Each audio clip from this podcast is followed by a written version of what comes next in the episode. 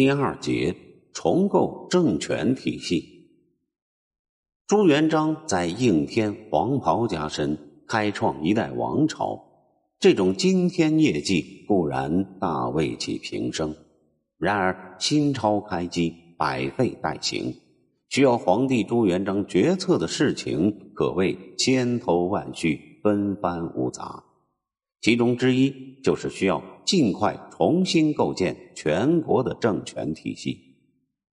大家知道，朱元璋的政权体系是从宋政权的江南兴中书省发展而来的，而宋政权的建制则基本模仿元制。大明王朝建立以后，为了规避旧政权模式的弊端，体现出新王朝的特色，朱元璋决定。重新构建自己的政权体系。先说行政机构，元制惯例以中书省总理全国的行政事务。中书省设有中书令，以点领百官，会决庶务。右左丞相受其所制，百官上右。朱元璋则取消了中书令这一职位，并改百官上右的惯例。为上左，中书省左右丞相为最高行政长官，官至正一品，另配平章政事、左丞、右丞及参知政事。中书省以下设吏、户、礼、兵、刑、工六部，其职责分别为：吏部掌天下官吏、选法、封勋。考课之政，户部掌天下户口、田土、贡赋、经费、钱货之政；礼部掌天下礼仪、祠祭、宴享、贡举之政；兵部掌天下军位、武选、就义、假仗之政；刑部掌天下刑法及图吏、构赋、官境之政；工部掌天下百工。屯田山泽执政，吏部乃六部职守，各部设郎中、员外郎、主事分掌其事，而以尚书、侍郎总其政务。其中尚书的官制为正三品。另外，全国分设若干个新中书省，其最高行政长官为平章政事，官制为从一品。另配左丞、右丞及参知政事。行中书省以下设府、州、县三级地方行政机构。知府的官制为正四品，知州的官制为从五品，知县为正七品。再看军事机构，唐、五代、宋、辽、元等朝代的最高军政机构为枢密院。朱元璋于至正二十二年春改枢密院为大都督府，以大都督为最高长官。之后又于至正二十五年罢设大都督一职，以左都督、右都督为最高长官，其官制为正一品。地方行省设立都尉指挥司和卫指挥司。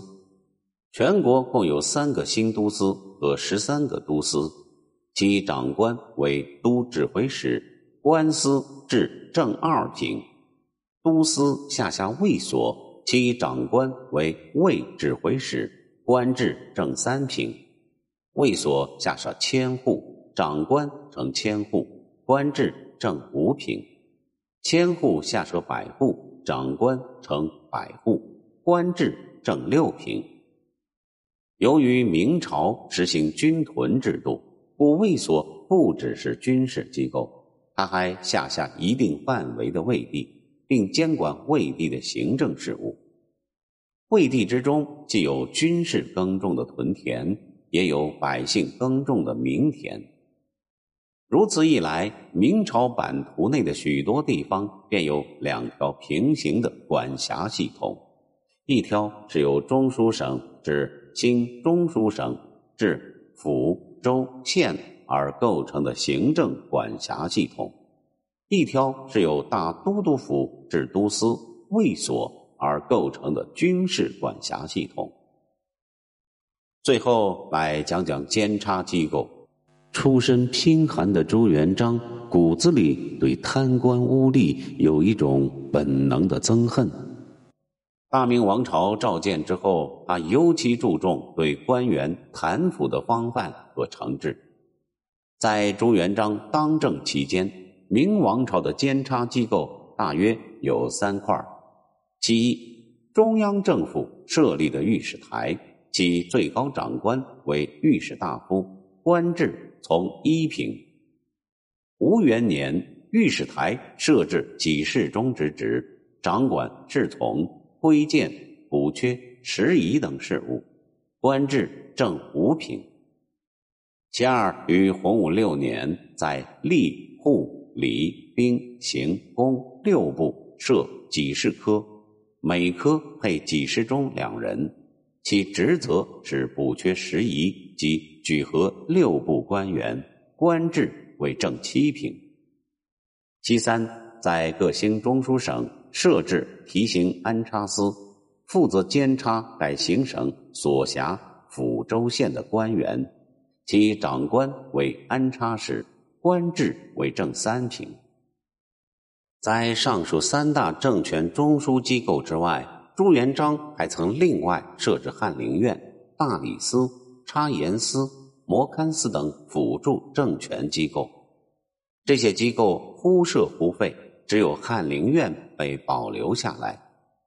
这是一个带有浓厚学术色彩的政府衙门，其职责是掌制告、史册。文翰之事、考议制度、详政文书，被皇帝顾问。朱元璋的翰林院设正官学士承旨、学士、侍讲学士、侍读学士、直学士以及拜制、修撰、典部、应奉、编修等属官。以上是国家政权机构的设置情况。此外，朱元璋还在皇宫大内设有宗人府、詹事府、六上局以及宦官机构，以便管理皇家事务，为皇帝、后妃以及整个皇族提供服务。最初，朱元璋于洪武三年设立大宗正院，设宗人令和左宗正、右宗正以及左宗人、右宗人各一人。官制皆为正一品，由亲王或勋戚大臣兼任，不令备官。洪武二十二年改名为宗人府，这个机构负责掌皇九族之属籍，以实修期玉牒，书宗室子女嫡庶、名封、婚嫁、私席、侍葬之事。凡宗室陈请，唯闻于上，达才能。录罪过之职，詹事府是辅佐太子的机构。洪武二十二年四月始设这一衙门，初名詹事院。三年后改名为詹事府。该机构设詹事一名，官至正三品，其职责是掌太子奏请、下启监及讲读之事，皆深慎而兼行之。设喜马数名，其职责是掌经史子集、制典、图书刊集之事。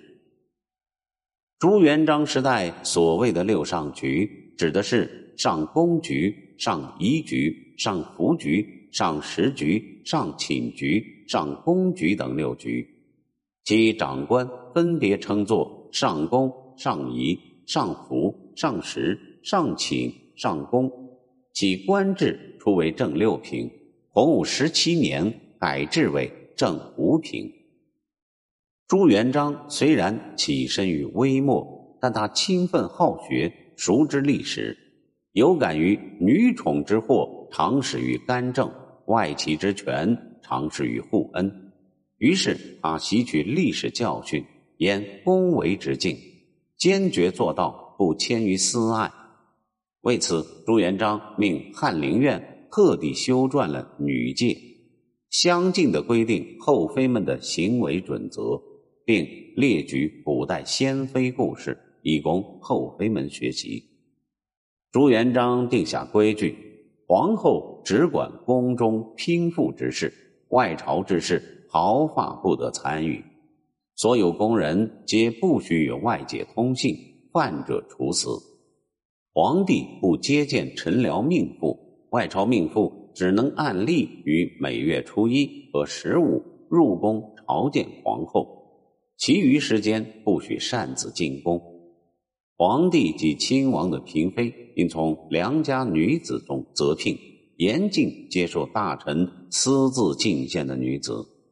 对于宫中女官，告诫他们的父兄弟侄安分守己，不许仗势侵犯当地官府。由于朱元璋的法令严明，加之皇后马氏恭敬贤良，故中洪武一朝丝毫不曾出现后妃干政和外戚恃宠过名的现象。宦官机构也值得重点说道。朱元璋于至正二十四年称吴王之后，开始使用宦官，但直到吴元年始设内史监这一机构，其长官为监令，官至正四品。明朝建国之后，吏部确定宦官机构为二监、二司、四局、一库。后来随着宫廷事务的增多，宦官机构日益扩大。到洪武三十年时，已增至十二监、二司、七局。